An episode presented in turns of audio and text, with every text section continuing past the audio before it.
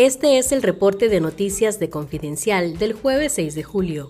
La condena de 26 años de cárcel contra el obispo de Matagalpa, Monseñor Rolando Álvarez, es rechazada por el 79% de los nicaragüenses, según una encuesta de la firma costarricense Zipgalup, contratada por Confidencial.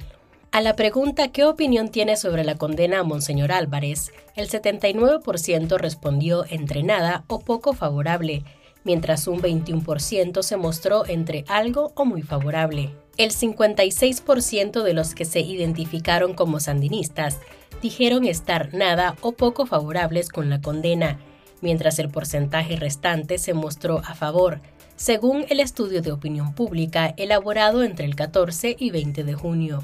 Es la primera vez que un estudio de opinión pregunta sobre la condena contra Álvarez, enjuiciado por los presuntos delitos de conspiración y propagación de noticias falsas en febrero pasado, después que se negó a ser desterrado junto a 222 presos políticos expulsados a Estados Unidos. Lea la noticia completa en confidencial.digital.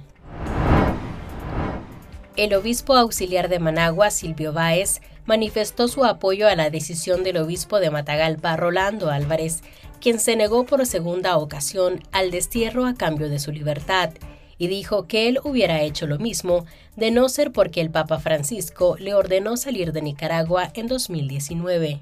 Álvarez fue excarcelado de la cárcel a modelo a inicios de esta semana como parte de una negociación entre el Vaticano, el gobierno y la conferencia episcopal, pero fue regresado a su celda de máxima seguridad la mañana del miércoles por su negativa a las condiciones de destierro que el régimen le quiere imponer. Baez cuenta que habló con Monseñor Álvarez en agosto de 2022, cuando todavía estaba secuestrado en Matagalpa, y él expresó que no se iría de Nicaragua por ningún motivo, a menos que el Papa se lo mandara, y que la suya era una decisión en conciencia ante Dios.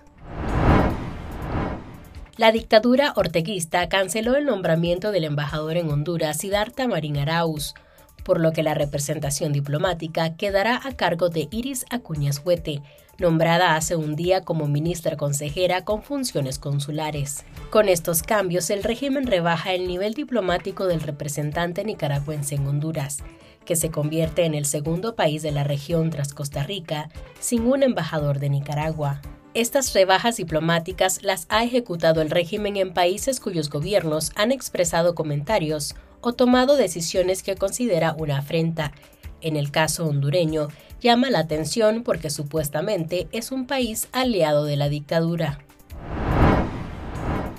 El volcán San Cristóbal registró este miércoles una pequeña erupción seguida de la emanación de gases y cenizas, sin causar víctimas ni daños materiales, aunque sí alarma entre la población, informaron las autoridades. Las explosiones se registraron por la tarde, lo que provocó la expulsión de una densa columna de gases y cenizas a una altura aún no estimada sobre el cráter, indicó el Instituto Nicaragüense de Estudios Territoriales. El INETER dijo que está dando seguimiento cercano a la actividad volcánica para evaluar el comportamiento del volcán y garantizar la seguridad de los habitantes de la zona, a los que recomendó tomar precauciones y seguir las indicaciones de las autoridades.